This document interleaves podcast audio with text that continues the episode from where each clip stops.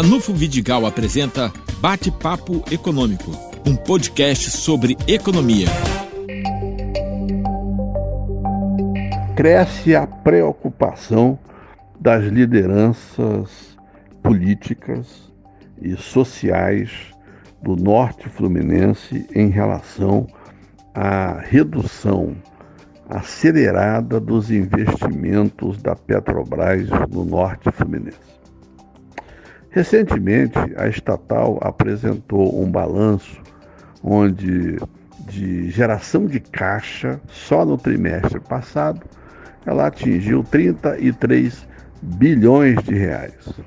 E a produção na camada pré-sal continua se intensificando e, consequentemente, gerando recursos.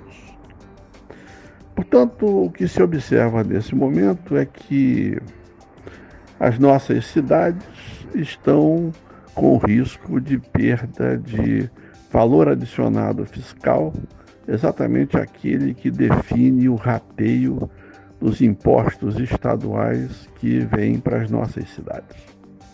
Apenas como exemplo, dos 300 bilhões de reais de ICMS estadual que Campos recebe, metade disso é oriundo da chamada valorização do petróleo na região.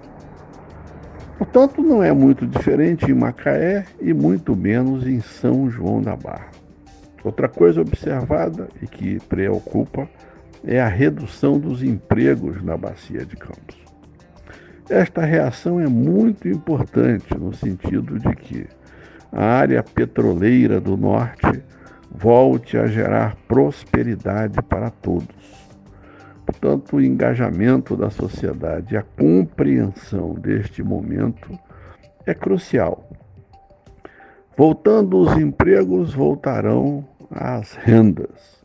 Voltando as rendas, voltará o consumo e o efeito multiplicador positivo em todos os municípios de nossa região.